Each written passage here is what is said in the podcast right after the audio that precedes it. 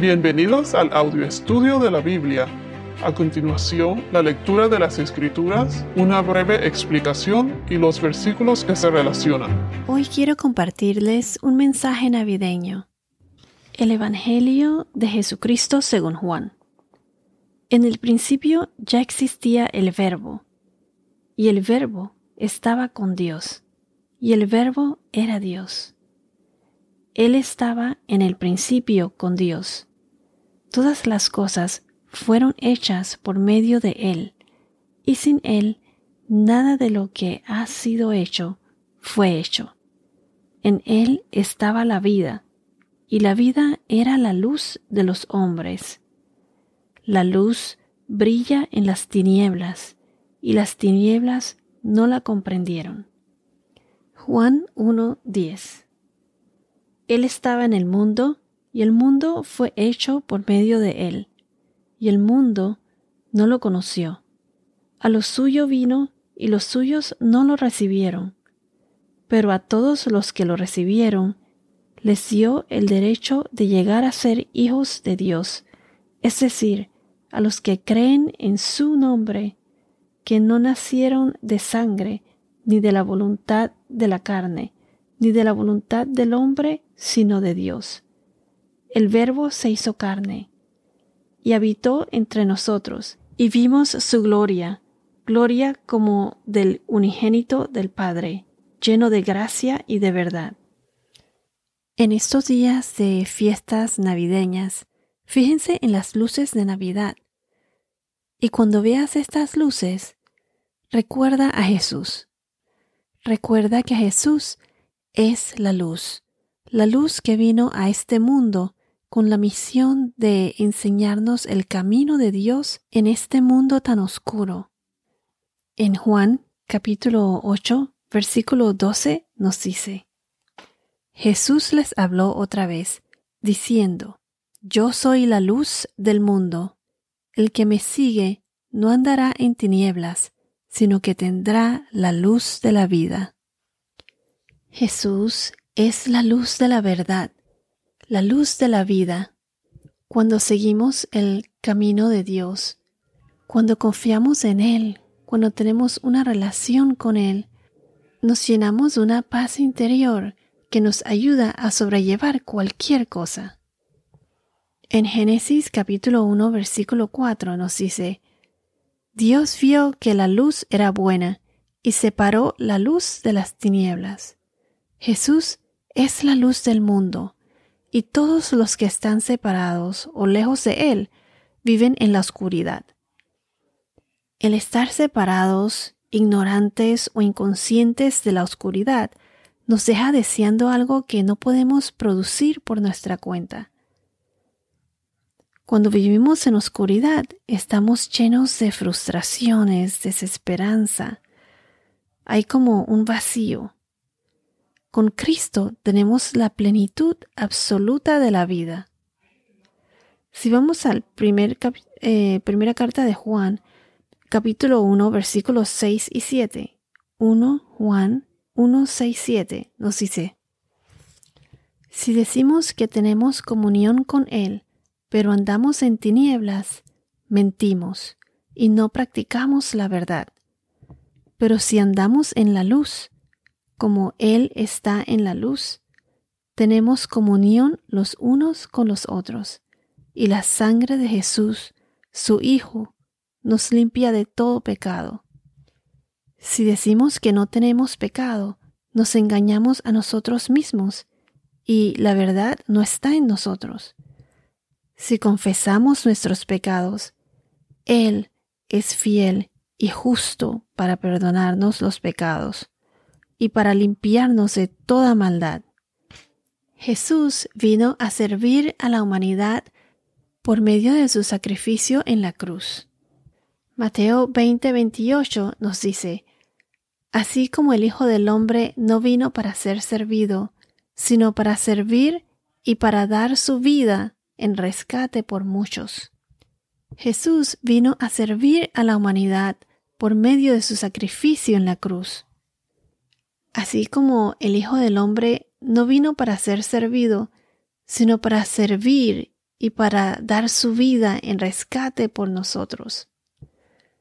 Jesús vino a traer un reino, su reino.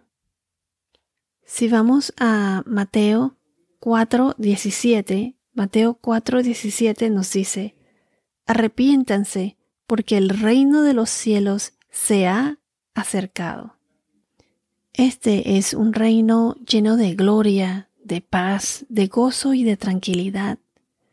Él va a traer su reino a este mundo. Cuando Dios vino al monte Sinaí, Dios trajo la ley y la gente estaba con temor. Pero ahora Dios viene a darnos la buena nueva, la buena nueva de su gracia. Y Él viene por medio de un bebé y por medio de ese bebé nos trae el reino de Dios. Recuerda que Herodes, el rey en ese entonces, vio a Jesús como una amenaza a su trono, pues a su reino. Él mandó a matar a todos los bebés. Él era un rey poderoso, pero con todo y eso, Herodes se sentía amenazado por el nacimiento de Jesús.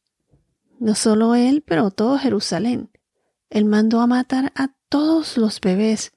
Les voy a leer un poquito acerca de la época del nacimiento de Jesús en Israel, en Mateo capítulo 2, versículo 16, con la matanza de los niños.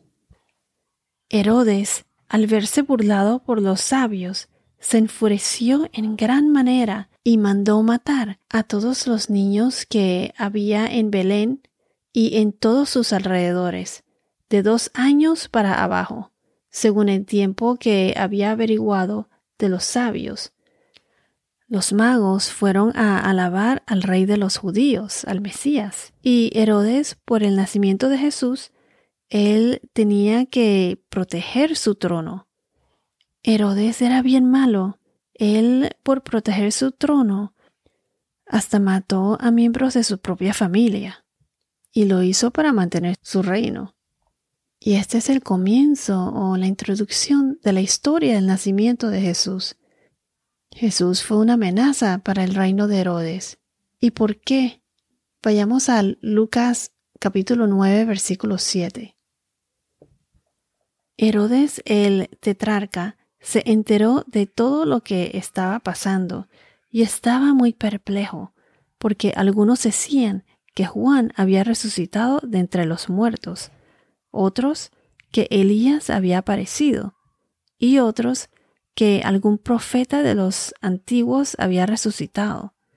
Entonces Herodes dijo, A Juan yo lo hice decapitar. ¿Quién es entonces este de quien oigo tales cosas? Y procuraba ver a Jesús. Quiero recordarles que la historia de Navidad no es un cuento, es un dato histórico. Herodes existió. Entonces, ¿qué significa la Navidad? La Navidad significa que no nos podemos salvar a nosotros mismos. Dios mandó a Jesús, su único primogénito Hijo, para salvarnos de nuestros pecados. Dios nos ha salvado. Si vamos a Romanos capítulo 3 versículo 10, Romanos 3:10 nos dice, No hay justo, ni aún uno según el Evangelio, somos pecadores, separados de Dios, pero por medio de Jesús, el Evangelio nos dice que debemos aceptar y recibir a Jesús en nuestras vidas, reforzar nuestra relación con Dios. Dentro de cada uno de nosotros tenemos un rey Herodes. ¿Y a qué me refiero con esto? O sea que lo que quiero decir es que tenemos un rey Herodes que quiere ser rey de su propio reino. Queremos ser reyes de nuestro propio reino. Debemos poner nuestra vida en manos de Dios, o sea, someternos a Él, entregándose uno a Dios, siguiendo el reino de Dios.